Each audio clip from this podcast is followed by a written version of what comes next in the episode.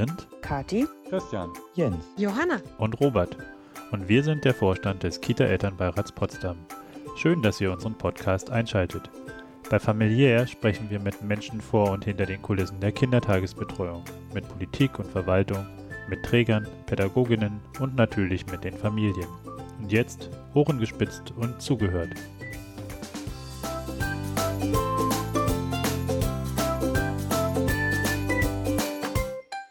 Vielen Dank, Frau Dr. Böhm, dass Sie sich trotz der aktuellen Belastung Zeit für ein Gespräch mit uns nehmen.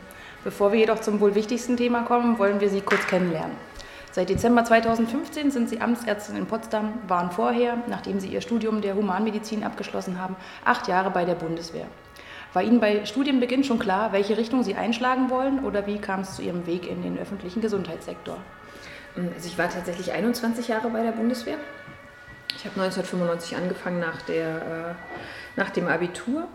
Und nein, das war noch nicht klar mit dem öffentlichen Gesundheitsdienst. Ich bin Fachärztin für Allgemeinmedizin. Das habe ich über die Bundeswehr damals nach dem Studium gemacht. Und äh, dann hat sich, äh, wie bei vielen von uns im ÖGD, das ist wie so ein Quereinstieg. Also das Themenfeld hat sich aufgetan. Es gab eine Unterversorgung.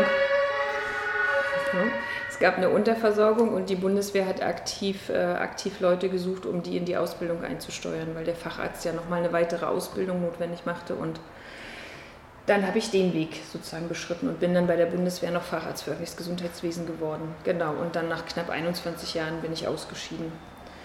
2015, 2016. Auf äh, eigenen Wunsch oder? Ja, also ich bin. Ich bin mit dem nächsten Schritt machen dann. Genau, also ich bin Zeitsoldat gewesen, also Soldat auf Zeit nennt sich das. Und äh, ich stand vor der Frage, ob ich Berufssoldat werden möchte oder aber eben nicht. Und zu dem Zeitpunkt war das äh, unter anderem auch eine Entscheidung für meine Familie, weil Berufssoldat bedeutet auch immer nochmal eine andere, noch eine andere Einsatzfähigkeit.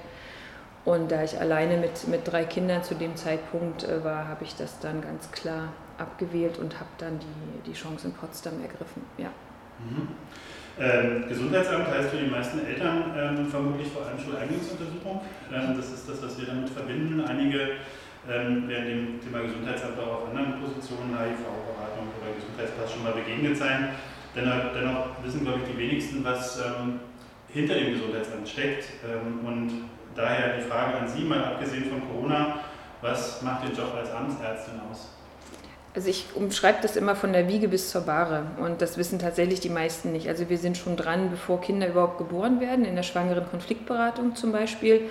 Und der letzte Punkt in der Lebenskette, an dem wir dran sind, ist die äh, zweite Leichenschau vor Kremierung im, im Krematorium tatsächlich. Und dazwischen sind ganz viele Themen, die wir abbilden. Also nicht nur die Schuleingangsuntersuchung, die Kita-Reihenuntersuchung, im günstigsten Falle sechste Klasse, zehnte Klasse Abgangsuntersuchung, Trinkwasserinfektionsschutz, ähm, das Bestattungswesen, die gesamte Mortalitätsstatistik. Wir sind formal auch, wie gesagt, für die zweite Leichenschau im Krematorium zuständig. Ähm, und wenn es hart auf hart kommt und unsere beauftragten Ärzte nicht zur Verfügung stehen, dann müssen wir das machen. Ähm, das ist von Amts wegen so festgelegt. Äh, Badegewässerüberprüfung, hygienische Fragestellungen, Praxishygiene, Hygiene in den Krankenhäusern.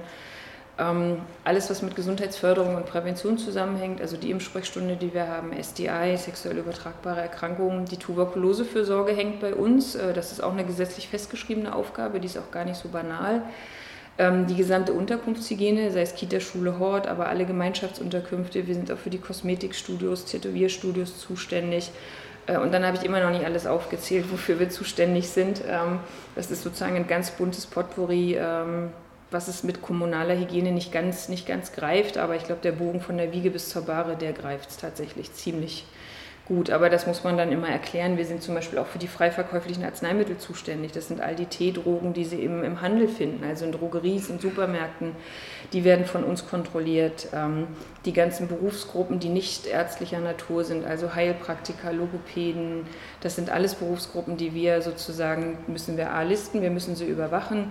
Wir sind die Landesgeschäftsstelle für die Heilpraktikerüberprüfung für das gesamte Land Brandenburg. Das heißt, wir sind auch noch äh, verpflichtet, die Heilpraktikerprüfung zu machen, zweimal im Jahr, sowohl mündlich als auch schriftlich. Ähm, und es ist immer noch nicht zu Ende mit den Aufgaben. Also äh, gibt es was, was ganz besonders viel Spaß macht und vor allem, wer macht das Ganze jetzt gerade während der Pandemie? Weil vermutlich des Personals, wenn das reicht, ähm, in Pandemiebekämpfung eingebunden? Ähm, also tatsächlich, mir macht alles Spaß. Deswegen äh, habe ich tatsächlich damals auch Potsdam angewählt, weil das ist ein Gesundheitsamt in der Größe, wo ich auf allen Themengebieten die Finger mit drauf haben kann. Und der Facharzt für öffentliches Gesundheitswesen ist auch so ausgebildet, dass er das eigentlich können sollte, müssen, dürfen. Ähm, aber meine Spezialgebiete sind tatsächlich Trinkwasser und Krankenhaus- und Praxishygiene. Das ist das, was mir am meisten Spaß macht. Und ähm, Trinkwasser ist ein bisschen, ein bisschen spooky, weil das gehört zum, zum Studium eigentlich gar nicht mit dazu. Da muss man sich so reindenken.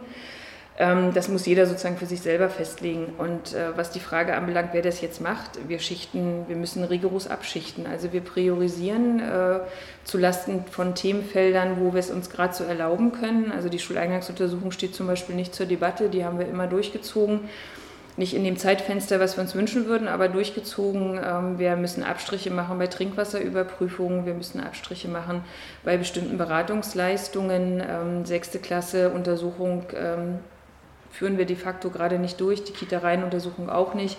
Zehnte Klasse ist wiederum nicht verhandelbar, muss, äh, muss gemacht werden. Und so ist das mit ganz vielen Themengebieten. Was zu keinem Zeitpunkt eingestellt war, ist der sozialpsychiatrische Dienst. Den haben wir vergessen. Also dafür sind wir ja auch zuständig nach PsychKG. Den haben wir nie eingestellt. Das geht auch überhaupt nicht. Aber das Gutachterwesen, das habe ich auch noch vergessen. Also wir begutachten auch noch, äh, ne, also alle Berufsgruppen, die sich im Beamtensektor äh, finden, das sind, die müssen wir begutachten auf Dienstfähigkeit, auf Einstellung alles, was mit Beihilfe zusammenhängt. Und das haben wir natürlich alles zurückgestellt. Das staut sich gerade im Hintergrund auf. Gesundheitspässe, auch unser Aufgabengebiet, damit man mit Lebensmitteln arbeiten darf. Und so gucken wir, dass wir uns durch die Zeit bewegen und ein Teil der Mitarbeiter ist noch hier vor Ort, versucht das aufrechtzuerhalten und der Rest wird zurückgefahren auf das Maß, was gerade auszuhalten ist, tatsächlich. Das heißt, da kommt dann, wenn die Pandemie irgendwann zu Ende sein sollte, auch nochmal ein Bergarbeit, der liegen geblieben ist, der dann abgearbeitet werden muss. Ja, absolut. Also das ist unweigerlich, weil mit jedem dieser Themengebiete verbinden sich ja auch ähm, bestimmte Konsequenzen für die, die dranhängen. Ne? Also so eine Verbeamtungsuntersuchung ist mit einer Ernennung verbunden. Ohne die Untersuchung geht das nicht. Aufsicht über Trinkwasser, solche Geschichten, das haben wir schon in, der ersten, in den ersten zwei Wellen gesehen. Also dadurch, dass viele Gebäude nicht benutzt worden sind, gerade Bürogebäude, Homeoffice, Stagnationswasser ist wiederum geneigt, sich mit Legionellen anzureichern. Also das gibt tatsächlich so ein paar Sachen, die werden sich erst zeigen, wenn die Pandemie vorbei ist und dann müssen wir tatsächlich aufräumen, ja. Mhm.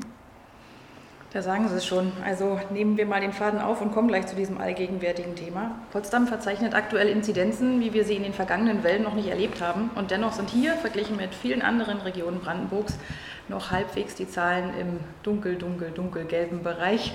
Woran liegt das? Ähm, ja, es ist tatsächlich so. Das freut uns natürlich auch, wenn man davon Freude sprechen kann. Ne? Also, weil das ist ja das ist absolut nicht zum Freuen. Die Zahlen sind eine Katastrophe im Gesamten. Aber wir unterscheiden uns schon enorm von, von anderen Landkreisen. Wir glauben tatsächlich, dass es unter anderem damit zusammenhängt, dass wir in, in den Einrichtungen tatsächlich rigoros versuchen, immer noch Infektionsketten zu unterbrechen, auch wenn das sukzessive deutlich schlechter wird, weil wir einfach überhaupt nicht mehr zeitnah an die Fälle rankommen. Ähm, und wir glauben auch, dass wir durch, die, durch die, diese Extrakonstruktion mit Corona-Gemeinschaftseinrichtungen, da haben wir ein Team, die nichts anderes machen. Das Team ist auch immer wieder sukzessive hochgefahren worden, ist jetzt auch inzwischen wieder mehr als zehn Mann stark, ähm, dass wir damit sozusagen eine direkte Verbindung zu den Gemeinschaftseinrichtungen haben. Auch wenn die Einzelne meint, sie würde nicht erreicht werden, haben wir trotzdem die Rückmeldung, dass die Schulleitungen haben einen Ansprechpartner äh, und wir glauben, dass es unter, unter anderem damit zusammenhängt. Äh, aber eine richtig feste Erklärung können wir auch nicht liefern. Also wir sind nur froh, dass es aktuell so ist. Ja, einige andere Kommunen haben an der Stelle ja schon aufgegeben. Und deswegen schien es so, als ob es ein gutes Modell hier für die Schulen ist. Kann das auch äh, für Kita funktionieren? Also die Allgemeinverfügung und Gruppenschließung darüber zum Beispiel? Jein. Also was wir tatsächlich bei den Kita-Gruppen gesehen haben, ist, dass wir da die Infektionsketten immer schneller unterbrechen konnten als im Setting Schule. Weil äh, durch diese engen Kontakte haben wir ja sowieso immer die Gruppen dann rausgenommen. Und dann war relativ schnell in der Gruppe auch Schicht im Schacht, da war Ruhe. Jetzt sind die Zahlen allerdings immer größer und die Kinder sind ja eigentlich auch nicht derjenige, der, der Fall, der das Ganze aufflammen lässt, sondern die Kinder sind de facto eigentlich nur das Transportmittel für den Virus von einem Erwachsenen zum nächsten Erwachsenen und plopsen halt durch das Testen auf. Ähm, wir, ähm, die Allgemeinverfügung gilt letztendlich für alle Gruppen innerhalb der Stadt. Die soll uns erstmal Luft verschaffen, damit wir überhaupt wieder besser agieren können. Ähm, auch in den Schulen äh, gehen wir da immer noch differenziert vor. Also wir nehmen Klassen nur raus, wenn mehr als drei Indexe, also positiv getestet in einer Klasse sind. Ansonsten versuchen wir natürlich immer noch über die Ringe, die, die, die, die Kreise so eng wie möglich zu halten. Und mit der Maskenpflicht, die jetzt seit fast zwei Wochen ja nur am Start ist, ist das auch wesentlich einfacher. Also Sport und Musikunterricht sind immer noch die Flanken, die aufgemacht werden.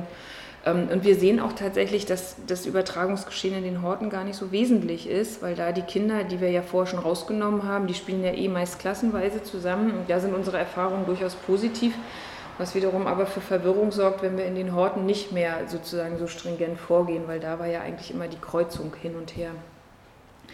Also im Gesamten ist es ausgesprochen schwierig, weil man kaum eine Linie durchhalten kann, zumal 25 Prozent unserer Schüler und auch äh, Kinder in anderen Einrichtungen ja gar nicht aus Potsdam kommen. Und immer wenn wir versuchen, unseren, unsere Linie durchzuziehen, dann scheitern wir regelhaft mit an den Grenzen und an den, an den Mechanismen, die es in den anderen Kommunen gibt. Und nicht, weil da irgendwie eine böse Absicht ist, sondern weil alle versuchen, irgendwie ein System zu fahren. Und die sind nicht mehr in Deckung zu bringen. Die, sind, äh, die lassen sich einfach überhaupt nicht mehr übereinander legen. Mhm. Sie sprachen gerade vom, vom ähm, Team Gemeinschaftseinrichtung oder Team Kita und Schule ähm, und der, dem Gefühl, dass äh, die eine Einrichtung oder einzelne Eltern ähm, nicht das Gefühl haben, dass äh, man einen Ansprechpartner hat oder dass ja. man erreicht wird. wir aus unseren Gesprächen hier in der Runde kennen die Antwort auf die nachfolgende Frage, doch glauben wir, dass es wichtig ist, das vielleicht nochmal zu sagen und auch den Eltern auf einem anderen Weg nochmal äh, für Verständnis, ähm, nochmal Verständnis zu sorgen.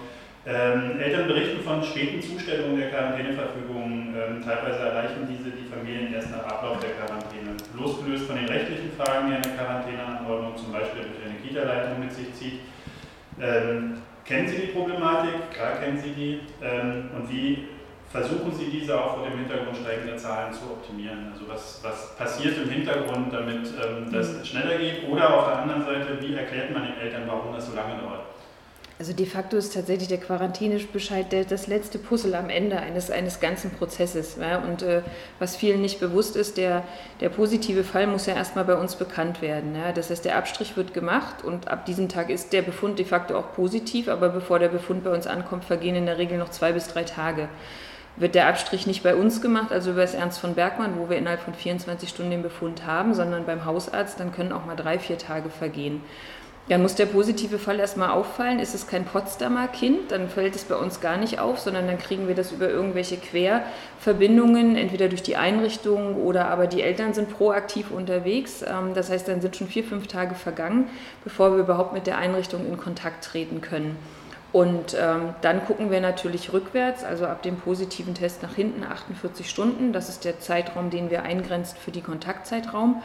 Und wenn man das alles zusammenrechnet, dann sind wir in der Regel erst am Tag 5, 6 überhaupt so weit, dass wir eine Einschätzung zur Gruppe treffen können. Ja, in der Wahrnehmung der Eltern ist dann natürlich das Kind schon in den Brunnen gefallen, aber früher geht es einfach gar nicht. Zumal wir nach wie vor die Hauptmeldung über die Labore bekommen und die Labore melden uns nur den positiven Befund. Da steht der Name, das Geburtsdatum drauf. Damit haben wir zumindest schon mal den Hinweis, ob es ein Kind Kita Schule Hort sein könnte, mehr aber nicht. Und dann geht die Suche los nach einer Telefonnummer. Die Adresse bekommen wir über das Meldesystem, aber im Meldesystem sind die Telefonnummer nicht drin. Also wir verlieren oftmals nochmal ein, zwei Tage, nur weil wir nicht in den Kontakt treten können. Das gelingt dann meistens tatsächlich eher über die Gemeinschaftseinrichtung als über den privaten Bereich, weil da haben wir ja leider nichts. Und ähm, dann ist es so, wenn die, wenn die Kontaktaufnahme zur Einrichtung erfolgt, gilt schon die mündliche Anordnung. Das war im Übrigen auch immer schon. Die mündliche Anordnung gilt. Ähm, das ist vom Gesetz her auch so legitimiert. Und erst wenn all die Kinderdaten ins System eingetickert sind, also die müssen tatsächlich alle umständlich in die Datenbank letztes Jahr und jetzt haben wir ja SORMAS als Verpflichtung bekommen, das heißt jedes einzelne Kind muss dann händisch in die Datenbank eingetippt werden, damit man dann überhaupt einen Bescheid generieren kann. So, und dann sind wir ganz schnell am Tag 10, 11, dann ist die Quarantäne formal schon vorbei und dann kommt der Bescheid. Und äh, weil das so ist und aufgrund der hohen Fallzahlen natürlich immer mehr wurde, ähm, haben wir dann die, den, den Weg der Allgemeinverfügung gewählt, in dem letztendlich ja geregelt ist, dass nicht nur die mündliche Information des Gesundheitsamtes, sondern per se alleine schon der positive Befund automatisch zur Quarantäneanordnung führt. Damit haben die Eltern erstmal was in der Hand, um ganz sicher die Quarantäne auch äh, anzutreten, beziehungsweise sie wissen, dass sie da nicht in einem rechtsfreien Raum sind.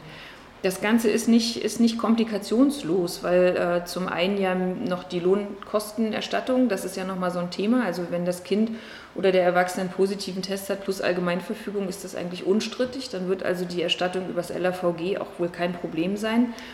wo wir jetzt aber einen neuen Prozess aufmachen, der uns auch wieder, äh, auch wieder äh, Zeit kosten wird, um den zu regeln, sind die Kontaktpersonen. Also wie weise ich nach, dass ich Kontaktperson bin? Für Kita-Schule Hort ist das klar, das machen wir mit den Einrichtungsleitern, das geht also relativ zügig. Wie es für die einzelne Kontaktperson ausschaut, das müssen wir jetzt ausprobieren tatsächlich. Aber im Kern sind alle jetzt erstmal mit der Allgemeinverfügung abgeschirmt. Und jetzt haben wir es eher mit Arbeitgebern zu tun, die glauben, dass der Mitarbeiter sich jetzt mal, mal fix noch ein paar Tage frei verschaffen möchte und wollen wissen, ob das denn alles so stimmt. Also jedes Ding, was wir anfassen und glauben, wir hätten es ein bisschen verbessert, sorgt dann für eine Bugwelle mit anderen Fragen. Aber so ist das Leben nun mal. Da stellen wir uns dann drauf ein ähm, und versuchen das natürlich im Sinne der, der Betroffenen dann auch zu regeln. Aber es ist schlechterdings überhaupt nicht möglich, in diesem kurzen Zeitfenster von 10 bzw. 14 Tagen, also 10 für Kontaktpersonen und 14 für Indexe, den Verwaltungsakt mit allem, was dazugehört, vollumfänglich abzuschließen. Das ist nicht möglich. Und wir dürfen formal die Bescheide auch nicht per E-Mail schicken. Das war auch eine Frage, warum könnt ihr das denn nicht machen? Wir haben wiederholt die Auseinandersetzung mit Bürgern, die die Datenschutzgrundverordnung sehr ernst nehmen, was im Grunde auch völlig berechtigt ist. Und wenn wir dann Mailadressen haben, ich sage jetzt mal salopp, äh, äh, Mietzekatze 1974, dann kann ich natürlich schlechterdings an Mietzekatze 1974 den Bescheid schicken. Ich darf ja von Amts wegen niemanden, also ich würde ja in dem Moment personenbezogene Daten offenlegen. Das heißt, über solche E-Mail-Adressen dürfen wir auch nicht kommunizieren. Und der normale Bürger hat üblicherweise kein Faxgerät. Das ist das Einzige, was momentan als rechtssicher angenommen wird. Deswegen bleibt es bei der Poststellzu, also bei der Postzustellungsurkunde und die wiederum zu dem ganzen Prozess, den ich schon geschildert habe, braucht im Schnitt drei bis vier Tage.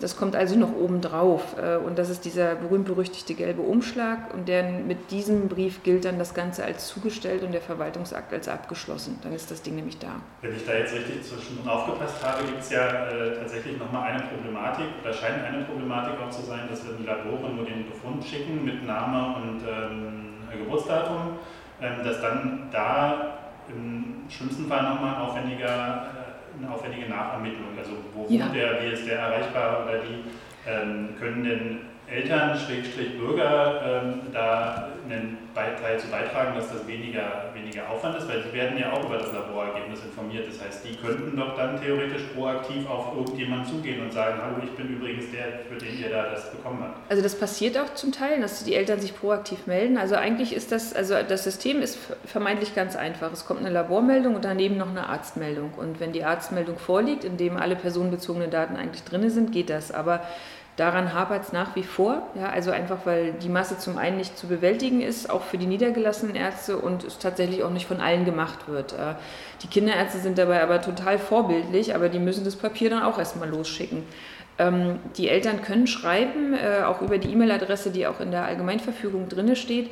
Und wir versuchen das dann tatsächlich zu matchen. Und wenn, wir, wenn das zueinander passt, dann nutzen wir genau auch diesen Weg. Ansonsten benutzen die Mitarbeiter MESO, also wir versuchen es über die ganz normale Bürgersoftware. Und dann äh, rufen wir tatsächlich aufwendig die Arztpraxen an, die aber auch andere Sorgen haben, als diese Telefonate auch noch zu beantworten.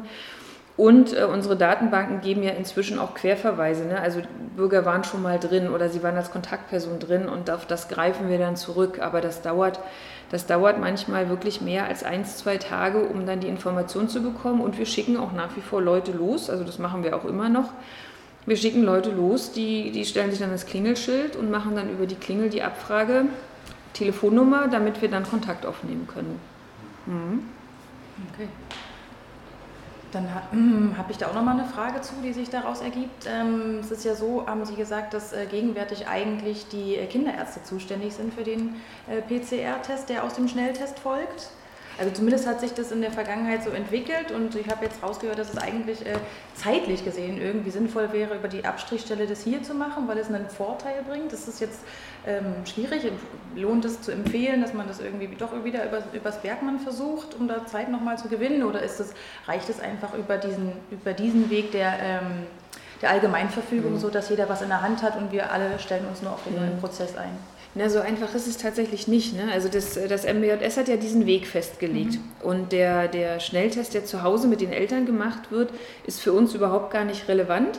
Also das hört sich komisch an, aber der ist sozusagen ja kein meldepflichtiger Befund und das hat zur Folge, dass der bei uns gar nicht aufploppt. Es sei denn, die Eltern oder wer auch immer informiert uns. Der muss objektiviert werden. Und da hat das MBJS ganz klar gesagt, sind die Hausärzte und Kinderärzte für zuständig. Die sind natürlich aber auch am Rande des Wahnsinns, vor allen Dingen bei der, bei der Wetterlage haben die noch ganz andere Themen. Da ist Corona jetzt nicht das Einzige.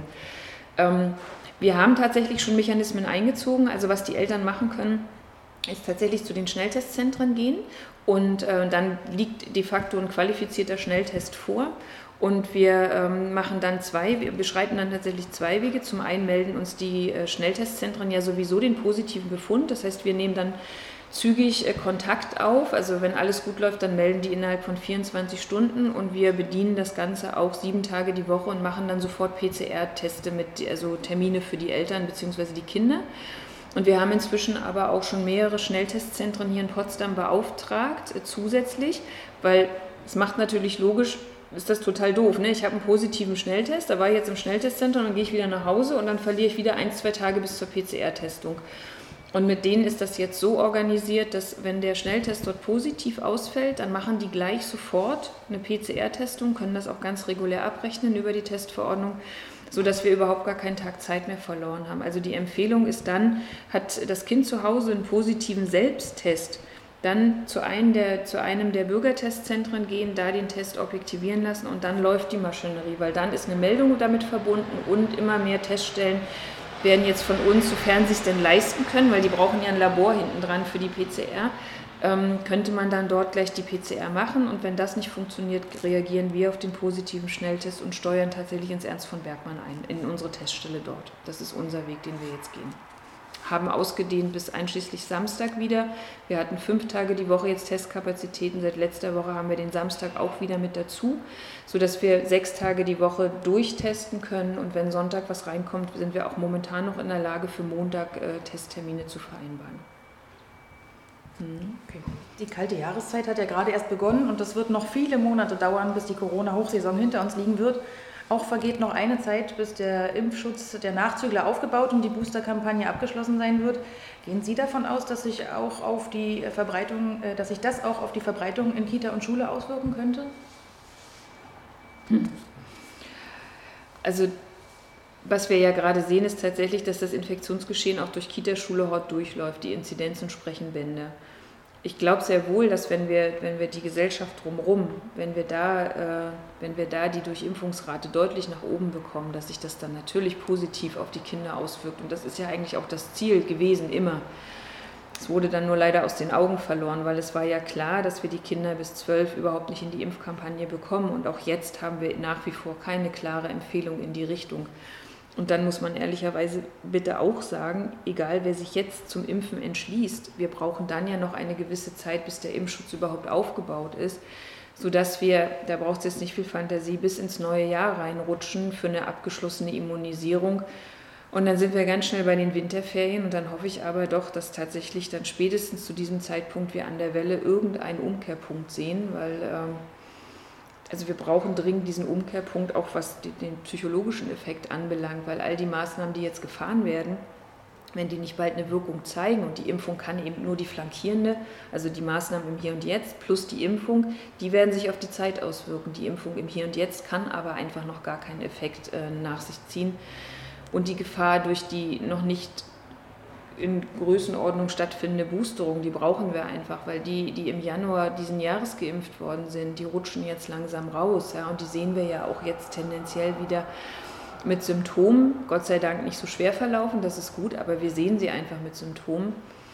Das heißt, wenn uns das gelingt, dann gelingt uns auch der, der, der, der Schutzwall für die Kinder und Jugendlichen. Und insofern sind die Erwachsenen aufgefordert, sich da entsprechend ähm, zu engagieren und zu positionieren. Und die Jugendlichen, die ja sehr wohl ein bisschen Leben mehr genießen wollen. Und da sehen wir ja auch eine Tendenz. Also bei den Jugendlichen wird die Inanspruchnahme der Impfung wird tatsächlich, es wird, wird deutlich besser.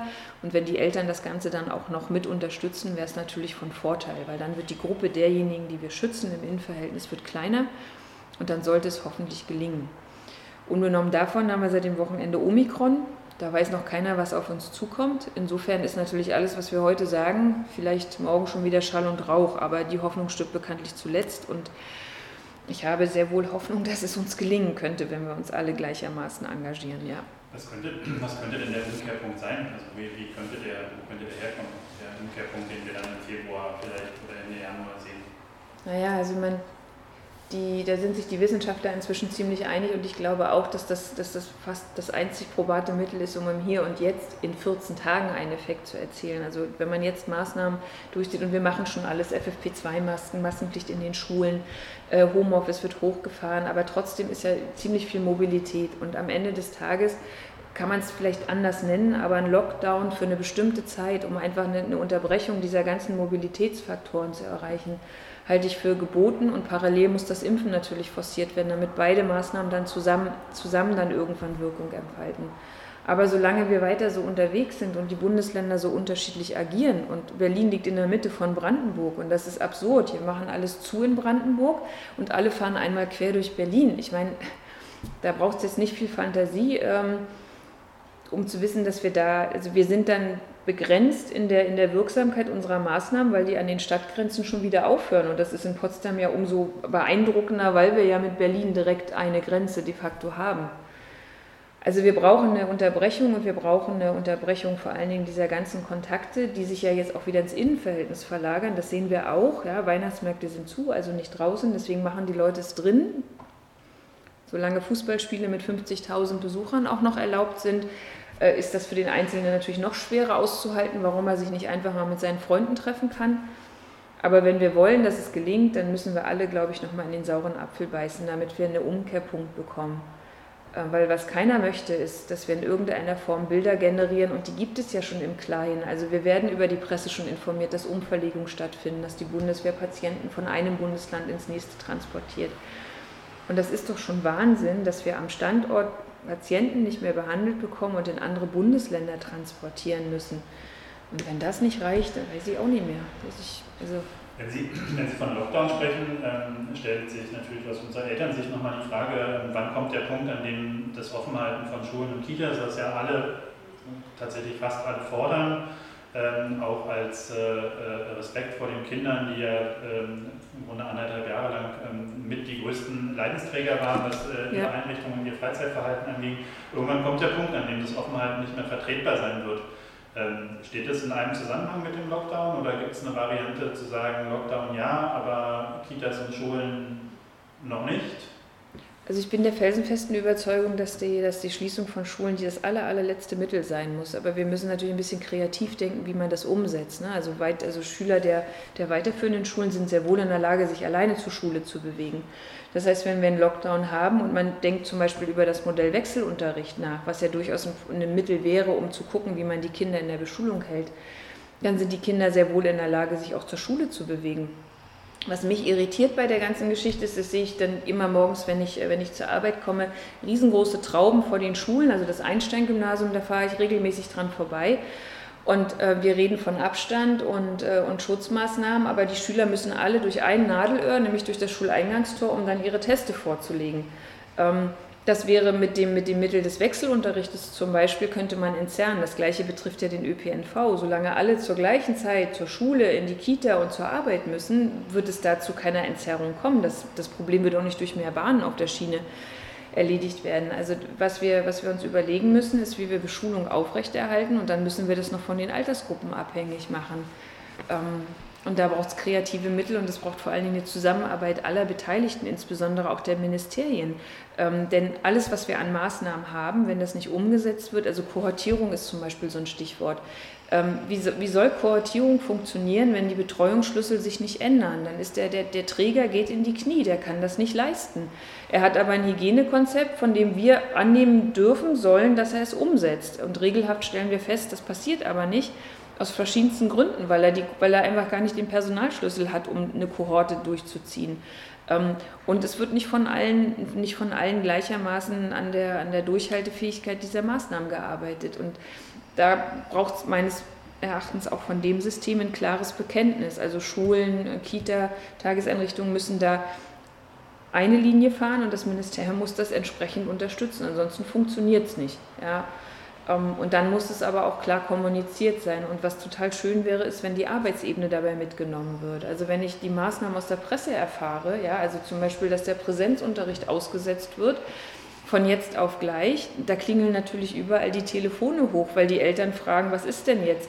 Und die Aussetzung des Präsenzunterrichtes hilft uns im Einzelnen ja gar nicht, weil die Eltern haben dann zwar keine Beschulung für die Kinder unter Umständen, aber sie werden die Betreuung über den Hort sicherstellen. Und damit ist de facto das Ganze, die ganze Maßnahme ist hinfällig, weil im Hort sind die Kinder dann auch beieinander. Also dieses, die Maßnahmen ernsthaft auf die Kinder runterbrechen, da habe ich das Gefühl, das wird nicht, das wird nicht mit der Vehemenz gemacht, wie wir es eigentlich bräuchten. Und dann macht jeder seinen Job am Ende des Tages und das führt dann dazu, weil jeder seinen Job vor Augen hat, dass dann doch Kinder rausgenommen werden, dass so gemacht wird. Und wir haben ja bisher Schulschließungen Gott sei Dank vermeiden können. Also in Potsdam ist es uns bisher gelungen als, als oberste Gide. Aber wenn wir an die Karl-Förster-Schule zum Beispiel denken, wie viele Fälle wir da innerhalb kürzester Zeit hatten und von Vorwürfen, wir gefährden die Gesundheit aller Kinder, bis zu, ähm, wenn ich jetzt nicht bald, ähm, also Schule zumachen, ja, bis hin zu, äh, wehe, wir machen die Schule ist zu, ist ja alles mit dabei. Und es kommen ja dann auch Personengruppen unter Druck, das verstehe ich ja auch. Ne? Also wenn die Hälfte der Klasse dann in Quarantäne ist, weil ich nicht mehr den ganzen Klassenverband unter Quarantäne stelle, wie läuft es denn dann mit der Beschulung? Also diese Fragen kann ich gar nicht gut beantworten, aber ich sehe, dass dann Kinder im günstigsten Falle Material mit nach Hause bekommen, was machen können. Das müssen dann die Eltern machen. Die sind aber, die sind aber durch nach knapp zwei Jahren. Ja, und meine Erwartungshaltung ist dann schon, wenn Präsenzpflicht aufgehoben wird, dann muss es ein entsprechendes Beschulungssystem geben. Und da bin ich irritiert, dass dann die Kinder und Eltern keinen Anspruch darauf haben, dass Beschulung zu Hause stattfindet. Also ich habe ja dieses Schreiben auch bekommen aus der Mutterperspektive. Ähm, ich habe nur das Glück, dass meine Kinder in der Klassenstufe sind, wo die Präsenzpflicht, ups, ganz überraschend, das war letzte Woche noch gar nicht klar, jetzt weiß ich es aber auch, da gilt die Präsenzpflicht. So, und dazwischen gilt sie nicht. Und was ist denn jetzt verantwortungsvoll von Seiten der Eltern? Ich lasse mein Kind nicht zur Schule oder ich gebe es zur Schule? Was ist denn jetzt das höhere Gut? Und da finde ich schon, dass wir ziemlich alleine gelassen werden an der Stelle, ja, in der Wahrnehmung. Und ähm, aus der Mutterperspektive bin ich heilfroh, dass ich meine Mädels in der Schule habe, weil das brauchen die, das sind die Sozialkontakte, da reiben die sich, da machen die ihre Erfahrung ähm, und sie sind vor allen Dingen mal frei von dieser elterlichen Aufsicht, die wir alle, das, das braucht ja auch jedes Kind irgendwie. Und wenn ich höre, dass es Eltern gibt, die de facto ihren Kindern alleine Rechnen und Lesen beibringen mussten, weil der Erstklässler jetzt inzwischen Zweitklässler ist und irgendwie mehr zu Hause unterrichtet wurde als in der Schule, dann ist das natürlich, kann das nicht die Lösung sein. Wenn Sie gerade von Mutterperspektive sprechen, äh, tatsächlich auch eine Frage, die uns, die uns beschäftigt hat, ist, ähm, zurückblickend auf die letzten anderthalb Jahre mussten ja Entscheidungen getroffen werden, ähm, die, wo, wo, abgewogen werden musste gegenüber dem, dem, Schutz der Gesundheit und aber auch den, den Auswirkungen auf den Einzelnen. Und ähm, das heißt, das eine ist ja sozusagen die Amtssicht oder die, die Sicht als Amtsärztin, die andere Sache ist die Sicht als Mensch, als Mutter. Ähm, Gab es da Konflikte ähm, bei Ihnen in den, in den letzten anderthalb Jahren? Ähm, na klar gibt es da Konflikte. Also zum einen ähm, aufgrund der Tatsache, dass, das, dass, dass mein Arbeitsleben in, in hohem Maße natürlich die Betreuung meiner Kinder ähm, auch torpediert hat. Ja. Ich habe, wie gesagt, das Glück, dass meine Kinder jetzt nicht mehr ganz so klein sind. Ich hätte nicht gewusst, wie ich das mit Kindern im grundschulpflichtigen Alter überhaupt irgendwie hätte realisieren können. Ähm, aber die Form der Aufsicht oder überhaupt den Kindern Hilfestellung zu geben, wenn sie zu Hause im Homeoffice sitzen, das hat schon Konflikte äh, ausgelöst. Und was ich natürlich aus der Mutterperspektive dann immer erstaunlich fand, wie viel ich habe, also über diesen Weg habe ich ja auch Informationen bekommen, allerdings mit der Ansprache als, als Sorgeberechtigte. Und das war oftmals nicht deckungsgleich mit dem, was sozusagen auf der Arbeitsebene reell ähm, reell stattgefunden hat. Auch diese, also die Informationsdefizite, die dadurch dann ganz offenkundig wurden. Also ich habe also, also auch einen Unterschied zwischen, zwischen den Klassen meiner Töchter feststellen dürfen. Also dass unterschiedlich von Klassenleiter zu Klassenleiter informiert wurde. Äh, und sei es eben nur, dass der gleiche Brief mit einem Versatz von 48 Stunden, bei der einen hatte ich ihn schon, das war dann hilfreich, und bei der anderen habe ich ihn zwei Tage später bekommen. Ähm, inhaltlich wusste ich dann ja schon Bescheid, aber das war wirklich von Schule zu Schule unterschiedlich und da macht man sich schon Gedanken und äh, ich hatte oftmals über das System Schule schneller die Informationen als vom MBJS. Das war ganz hilfreich, äh, weil die Schreiben, die dort losgeschickt worden sind, äh, die brauchten wir ja auch für die tägliche Arbeit, weil die Eltern unglaublich schnell da mal nachgefragt haben. Äh, so ist es, also wie mit diesen Schnelltesten zum Beispiel. Ähm, und das hauptsächliche Dilemma, also ich ist tatsächlich dieses, dieses, dieses, dieses Schwanken ne, zwischen Rabenmutter und, äh, Weil man, man hat man ist immer in der Position, dass man eine der beiden Seiten vernachlässigt, wenn man sich dann versucht, auf die andere einzulassen. Also das ist permanent, permanent sozusagen im Hinterkopf. Ähm, was ich schade finde tatsächlich, und das erschließt sich mir auch nicht, ähm, ich war baff begeistert davon, wie, wie gut die Schüler äh, in unterschiedlichen Altern sich auf dieses digitale System eingestellt haben, also auch, auch meine Kinder. Und äh, war doch erstaunt, dass dieses Digitale dann so schnell zurückgefahren worden ist. Ja, also in der Schule meiner Kinder wurde dann auch äh, ein System wieder abgeschaltet und ich frage mich, warum, weil dass hybrider Unterricht schwer zu gestalten ist. Äh, also wer das schon mal probiert hat, ne, dass, ein Lehrer oder eine Bildungseinrichtung digital und anwesende Gäste beschult, das ist wirklich ausgesprochen schwierig. Aber Kinder, die in Quarantäne geschickt worden sind, sind per se ja nicht krank. Sie sind also durchaus in der Lage, bestimmten Sachen zu folgen. Und wenn die Digitalsysteme aufrechterhalten worden wären, dann gäbe es ja durchaus die Möglichkeit, die Kinder am Unterricht teilhaben zu lassen. Man muss sich halt nur darauf einlassen technikaffine Lehrer haben das zum Teil ja auch gemacht, aber wir haben auch Hinweise von vielen Eltern, dass da Papiere äh, geschickt worden sind, Arbeitspapiere und das macht halt nun mal ein Viertklässler anders als ein Zehntklässler, ja, also mit einer unterschiedlichen Motivation. Und das hat mich schon ein bisschen erschrocken, dass wir da einfach wieder was abgeschaltet haben, was wir uns doch gerade äh, erarbeitet haben, was eigentlich eine gute Sache auch für die Zukunft sein könnte. Total, ja. ja. Kreative Maßnahmen gab es von einigen Schulen. Ich erinnere mich auch an ähm, Staffelstart, ja, also nicht mhm. Wechselunterricht äh, von A zu B Woche, sondern auch gestaffelt in einer Woche, ja. hat sich auch als äh, tragfähiges Modell, aber natürlich sehr arbeitsintensiv für ja. das Personal gestattet, wäre eigentlich auch für die Zukunft wieder was, was Denkbares jetzt in dieser naja, Zeit. Ne, also alles, alles, was hilft, dafür zu sorgen, dass die Schulen offen bleiben. Ne? Also sei es eine A- und B-Woche oder äh, auch dieses Tageweise, also ich kenne das so Montag, Mittwoch, Freitag oder Dienstag, Donnerstag und dann die Tage dazwischen mit Aufgaben. Alles, was hilft, damit die Kinder regelmäßig in Kontakten bleiben. Äh, und dann ist es vielleicht keine fünf Tage Schulwoche, aber es ist eben mit Präsenz und, äh, und, und, und Home, äh, Homeschooling-Phasen wäre es eine Möglichkeit, weil das Schließen von Schulen, das muss das aller, allerletzte Mittel sein, weil am Ende des Tages, und das bleibt ja so, sind die Kinder nicht die Infektionstreiber. Sie tragen nur die Infektion sozusagen irgendwo mit hin, aber sie sind nicht die Treiber, auch wenn die Inzidenzen momentan ja höchst besorgniserregend sind. Ist das, was die Krankheitslast anbelangt, nicht das Ausschlaggebende. Ja, und deswegen müssen die Kinder weiter irgendwie in der Schule bleiben dürfen. Und was brauchen wir, wenn wir jetzt davon ausgehen, dass wir hoffentlich Anfang des kommenden Jahres wieder niedrigere Inzidenzen, niedrigere Fallzahlen haben?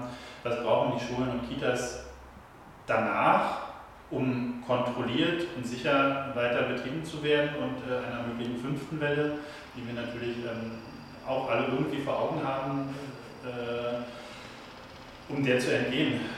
Was kann man tun, was kann man vorbereitend tun? Also was, äh, jetzt, jetzt gibt es Maßnahmen, die greifen einfach nicht mehr. Wir haben uns, selber, haben uns ja auch über die Lolli-PCR-Tool-Tests unterhalten. Die sind jetzt hinfällig in diesem Moment. Äh, mhm. Aber ist das was, was man danach, wo man sagt, so wenn wir wieder bei niedrigen Zahlen sind, ähm, was man dann zwingend einführen sollte und was man jetzt auch vorbereiten müsste? Also wir haben so zwei Aspekte tatsächlich. Also zum einen bewegen wir uns ja, wenn wir den Winter geschafft haben, wieder in eine andere Jahreszeit. Das wird die ganze Sache tatsächlich, ähm, das wird sie entzerren. Das ist von Vorteil. Aber ich hätte auch gern, dass meine Kinder nicht die ganze Zeit bei geöffneten Fenstern im Unterricht sitzen. Ne? Das heißt, dieser Effekt wird also erst im Frühjahr dann greifen. Und wenn die Inzidenzen runtergehen, dann wäre wär die Pool-PCR durchaus ein geeignetes Mittel, um dann ähm, einen guten Überblick über den, den Sektor zu erhalten und dann wirklich auch nur die Kinder rausnehmen zu müssen, die tatsächlich echt positiv sind. Ja? Und alle anderen bleiben dann genau da, wo sie sind, nämlich im Schulraum. Ähm, was das Lüften anbelangt, beziehungsweise die, die, die Lüftungsgeräte, da ist es so, dass ähm, ich glaube, da ziemlich viele falsche Erwartungen, äh, viele falsche Erwartungen geweckt worden mit diesen Geräten, weil je nachdem, was für ein Gerät, wo sie stehen und wie sie bedient werden, können sie einen Effekt erzielen, aber nicht in der Größenordnung, wie wir sie brauchen. Wir hatten ja schon mal kurz in einem anderen Zusammenhang über diese Raumluftdesinfektion gesprochen. Das halte ich tatsächlich für einen Weg, den man, den man bedenken sollte, weil das ist was, was man auch relativ einfach gut umsetzen könnte, um die Viruslast, also um das ganze Thema Reinigung Desinfektion in den Einrichtungen einfach mal mit abzubacken. Ja, und den ähm, die Maskenpflicht würde ich tatsächlich für eine gewisse Zeit, insbesondere in der Husten, Schnupfen, Heiserkeitssaison, würde ich das noch aufrechterhalten, damit wir es danach dann wieder öffnen können.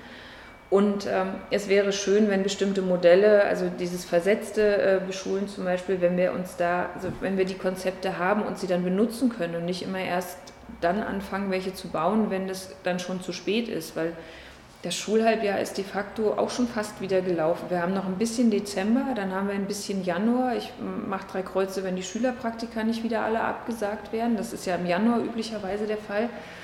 Und dann ist das Schulhalbjahr schon wieder vorbei. Also die Zeit rast enorm.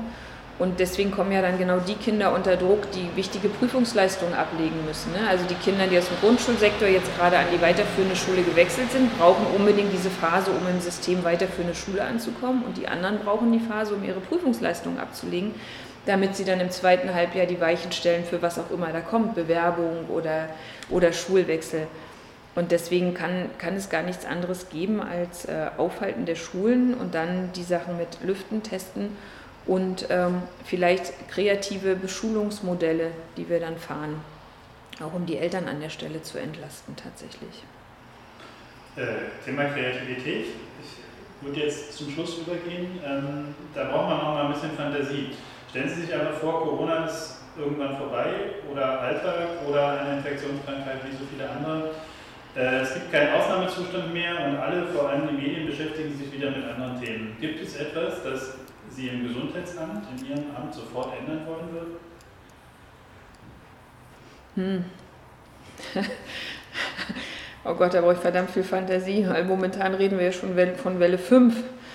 Ähm, also gar nicht so sehr ändern, sondern, sondern was wir tatsächlich dann mit, was wir dann forcieren müssen, ist, dass wir den Teamzusammenhalt wieder, wieder auf, eine, auf eine neue Basis bringen, weil die Mitarbeiter haben jetzt, also ich habe Mitarbeiter, die sind zum Teil im Gesundheitsamt gestartet und haben noch nicht einen Tag in ihrem originären Gebiet gearbeitet, ja, weil wir sofort auf Corona umgestellt haben und ähm, dass sich alle wieder da finden, wo sie ursprünglich hingehören und dann ihr Themengebiet äh, wieder mit Volldampf ähm, dort loslegen können, sei es Frühförderung, zahnärztliche Prophylaxe.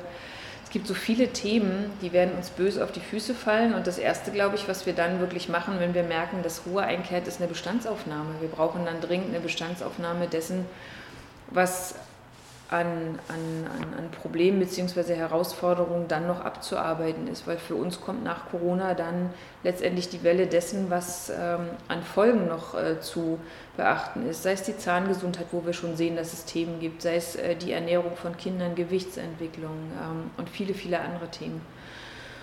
Und dann werden wir eine Bestandsaufnahme machen müssen und dann werden wir gucken, wie wir das, äh, wie wir das Arbeitsaufkommen an der Stelle dann ähm, gestalten. Und was ich glaube, was ganz, ganz wesentlich ist, was wir gerade aber schon machen auf Stadtebene, also nach der Pandemie ist vor der Pandemie und dann ist es keine Pandemie, sondern irgendwas anderes. Also solche, solche Ad-Hoc-Herausforderungen wird es immer geben. Und wir müssen uns, und das glaube ich, haben jetzt diese, diese Zeit gezeigt, wir können nicht immer nur reagieren, sondern wir müssen agieren. Das heißt, wir müssen ein System etablieren, was uns ermöglicht, auf solche Situationen schneller und flexibler einzugehen, egal welches Thema es dann ist. Und das fangen wir jetzt gerade schon an und ich hoffe, dass wir es dann auch, äh, dass wir es dann auch der, im Fokus aller behalten können und nicht, wenn das Vergessen einsetzt, äh, dann plötzlich bestimmte Grundlagen wieder entzogen werden. Und das ist dann der Auftrag, glaube ich, den es äh, zu erfüllen gilt, genau das aufrechtzuerhalten. Ja.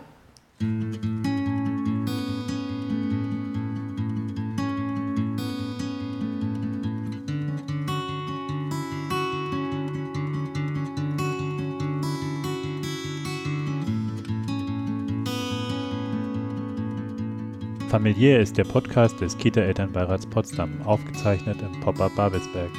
Aktuelle Themen und Infos zu unserer Arbeit findet ihr auf www.kitaelternbeirat-potsdam.de, bei Facebook und bei Twitter. Tschüss, bis zum nächsten Mal.